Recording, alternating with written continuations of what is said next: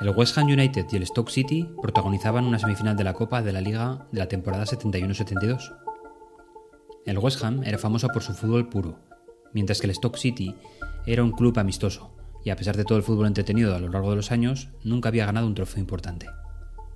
Primer partido. Fue el Stoke quien tomó la iniciativa en este primer encuentro, y parecía tener las Torres Gemelas de Wembley en el punto de mira cuando marcó a los 14 minutos por medio de su capitán. Geoff Hurst igualó el marcador con su primer penalti de esa campaña, lanzado con fuerza a su manera habitual. Hurst comentó después su gol de penalti.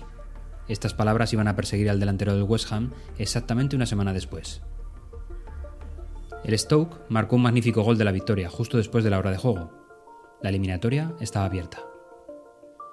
Segundo partido, el de vuelta. Un gol en el minuto 73 sorprendió al público del West Ham, que ya contaba los minutos que le separaban de una final en el famoso estadio de Wembley.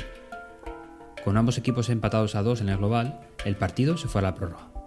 A falta de pocos minutos para el pitido final, el guardameta internacional inglés del Stoke, Gordon Banks, realizó una desesperada entrada de rugby sobre el extremo Red Canal, cuando éste se disponía a marcar.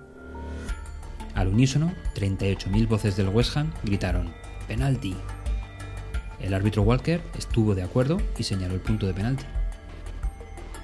Jeff Hurst se acercó y colocó el balón en el punto blanco, mientras cuatro jugadores del West Ham miraban hacia otro lado sin atreverse a mirar.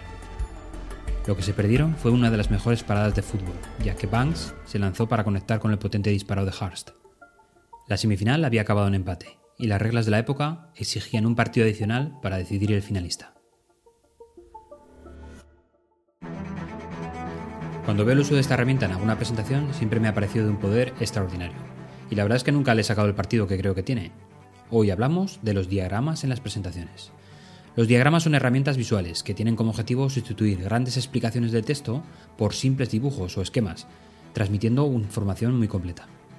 A modo de ejemplo, si quisiéramos explicar las fases de la Luna, es mucho más ilustrativo usar las cuatro esferas parcialmente o totalmente iluminadas que no describir cada una de las fases con un texto eterno. Es la forma más directa de comunicar conceptos, más o menos extensos. Resulta intuitivo, por tanto, cuando podemos usar los diagramas. Importante es pensar que no debemos ser unos artistas consumados para usar esta herramienta. Líneas, formas básicas, flechas, etiquetas son suficientes para transmitir de forma efectiva. Pero todavía más importante es pensar antes de comenzar con el diseño los conceptos concretos que queremos transmitir. Realizaremos un resumen de los mismos e intentaremos, en una revisión, eliminar algunos si es posible. De nuevo la simplicidad por bandera, uno de los objetivos más básicos en los diagramas es mostrar relaciones, secuencias, así como diferenciaciones.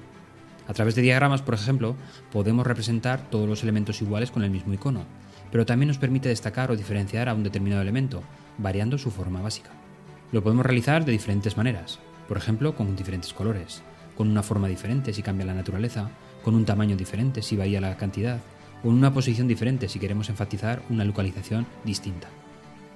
Interesante es jugar con la posición de los elementos, pues nos permite relaciones de jerarquía, igualdad o dominancia, en función de cómo los coloquemos entre cada uno de ellos.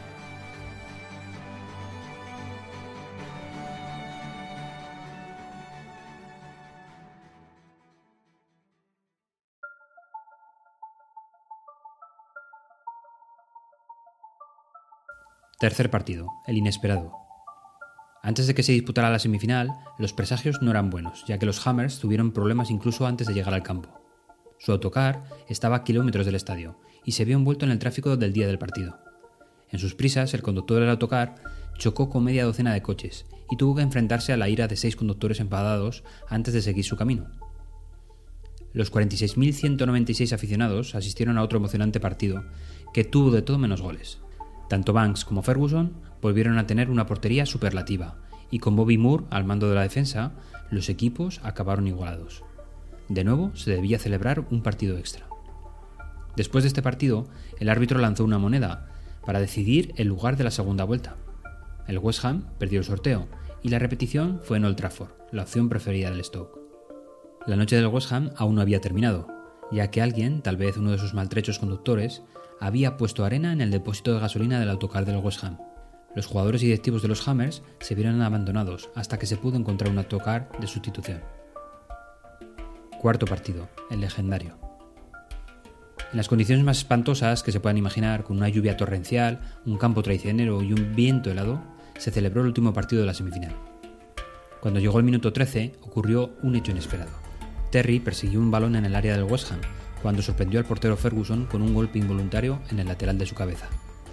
El portero del West Ham estaba muy aturdido y no estaba en condiciones de continuar, y le ayudaron a volver al banquillo.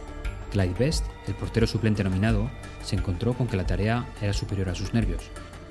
El capitán Bobby Moore fue el encargado de restablecer el orden, y se hizo cargo de la camiseta verde de portero, asumiendo la responsabilidad bajo los palos. Moore estaba bien protegido por sus compañeros de la defensa y parecía cómodo bajo los palos. Sin embargo, no duró mucho, ya que el lateral John McDowell realizó un mal pase hacia atrás y concedió un penalti de forma imprudente.